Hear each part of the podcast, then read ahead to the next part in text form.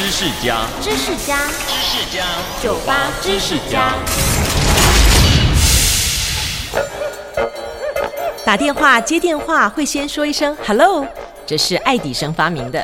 一开始，电话的发明人贝尔是想使用“嗯哼”来当做打电话的开头用语，这是源自于水手们在海上打招呼的方式。